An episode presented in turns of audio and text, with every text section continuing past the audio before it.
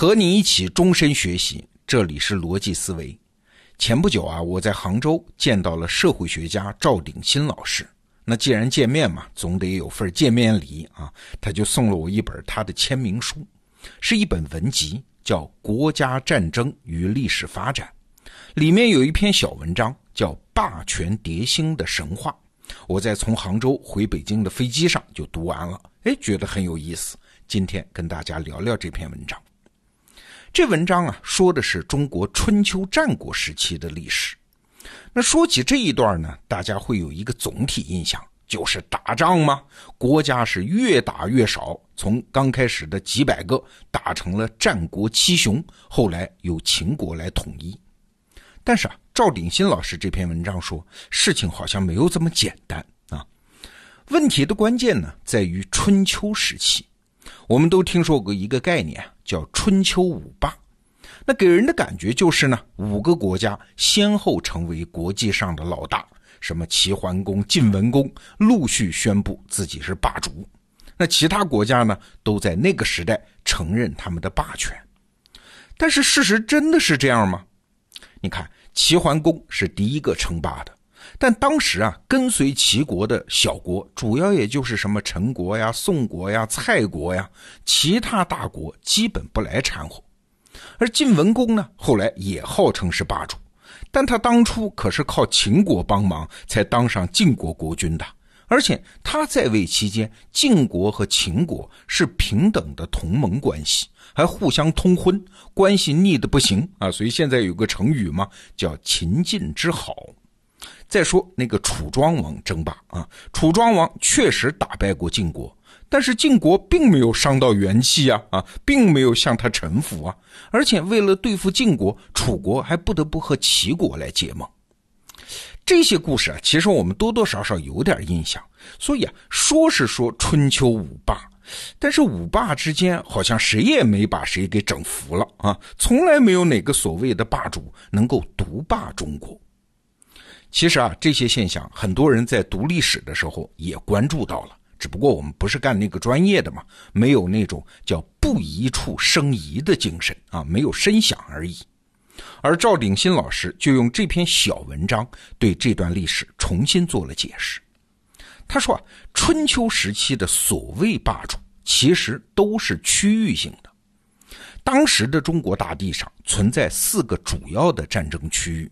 分别是啊，我们算一下啊，以齐国为中心的东方，以楚国为中心的南方地区，以晋国为中心的北方地区，以及以秦国为中心的西方地区。而所谓的春秋五霸呢，其实都是各自区域内的霸主。用我们现代体育比赛来打个比方啊，这个时期啊，就好比是在打小组赛。所谓齐、楚、晋、秦这四个大国，都是小组赛里面涌现出来的第一名，而这四个大国之间基本上是势均力敌，互相谁也不服谁啊。那之所以承认他是一霸，可能他在这个阶段他的战功比较卓著啊，被新闻报道的比较多，仅此而已。哎，你要是接受了这个解释，那就又冒出来一个更奇怪的问题。按照我们一般的常识，体育比赛嘛，小组赛打完了，各小组的第一名也产生了，那马上就应该进入复赛和半决赛啊。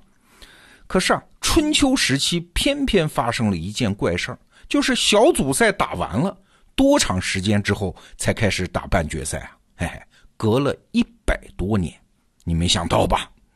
你看，我们来看日子啊，小组赛打完是在公元前五百四十六年。这一年啊，晋国和楚国带着一群小国开了一次会，在历史上叫做米兵会盟。米啊，就是弓箭的弓字边加一个耳朵的耳，平息的意思啊，就是大家坐下来开个会，有话好好说，别再打了，所以叫米兵会盟嘛。那说不打，还就真就不打了。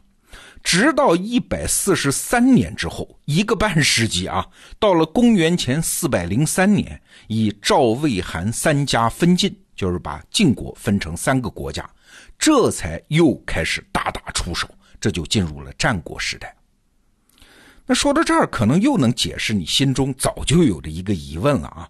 春秋五霸的最后一霸，有个说法是越王勾践，但是越国哎就在今天浙江一带，当时很偏僻的，而且越国后来也没啥影响力。那为啥越国能称霸呢？那你要接受了赵鼎新老师刚才那个解释。那就是因为主要战场没有什么大战了嘛，所以才把吴越之争这个局部战争的重要性给凸显出来了啊。就是说，历史舞台上没有什么大事发生，这样的小争斗才被当成个事儿。那就如果接受这套解释，我们就要来回答两个问题了。第一，公元前五百四十六年的米兵会盟，他为什么那个时候要停战呢？为什么大家都突然变成吃素的了呢？那第二，公元前四百零三年，就是过了一百四十多年，为什么又要重新开始打呢？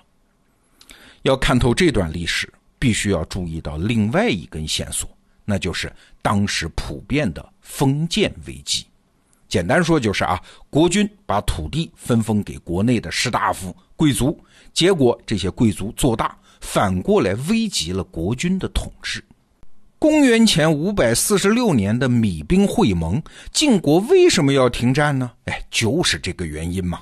赵、魏、韩还有其他晋国贵族之间的矛盾加深，内战要开始了，内部都搞不定，对外战争当然就不想打了嘛。正好当时楚国也忙着对付东边的吴国，也想停战啊，所以两边是一拍即合，吹了个哨，暂时不打了。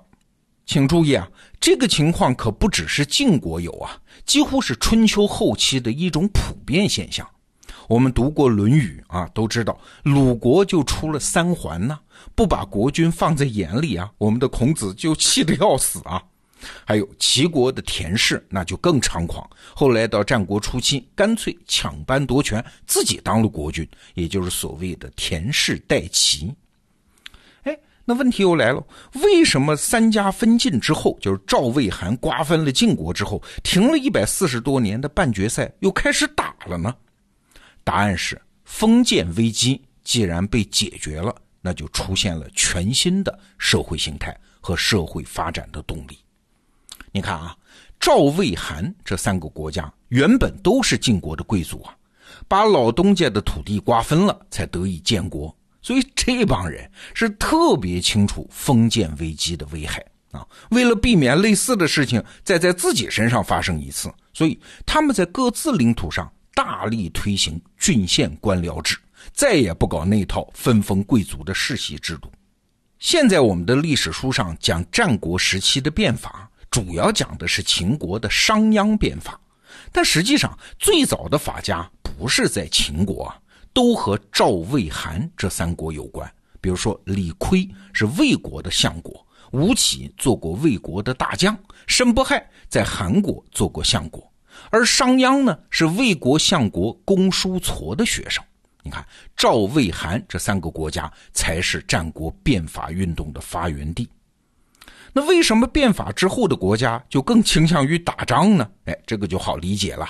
一方面，内部不再有制约因素，就是封建危机解除了吗？另外一方面，因为郡县制，国家可以更充分的动员力量投入战争。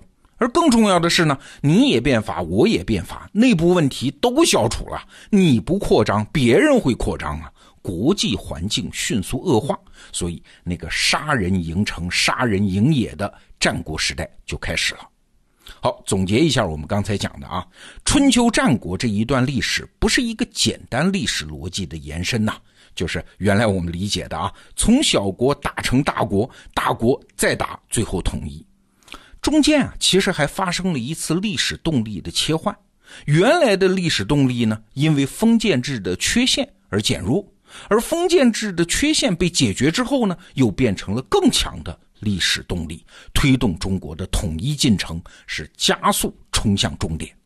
我从赵鼎新老师这篇文章里得出来的启发，还不止于这段历史本身。他其实还告诉了我看历史的一种方法。过去我们看历史，要么讲究高屋建瓴谈宏观趋势，要么纠缠细节说微观故事。但是啊，在这二者之间，其实还有一种视角啊，叫中观视角。过去我们经常说历史大势浩浩汤汤，顺之者昌，逆之者亡。但是历史发展的走向怎么会这么简单呢？我们需要找到推动它发展的具体动力，以及不同动力之间的转换过程。哎，这才算看透这段历史。好，赵鼎新老师的《国家战争与历史发展》这本书收录的文章，主要是用社会学的方法对中国和西方的历史进行分析，非常有意思。金牌版的电子书已经在得到上架，郑重推荐给大家。好，这个话题我们先聊到这儿，逻辑思维，明天见。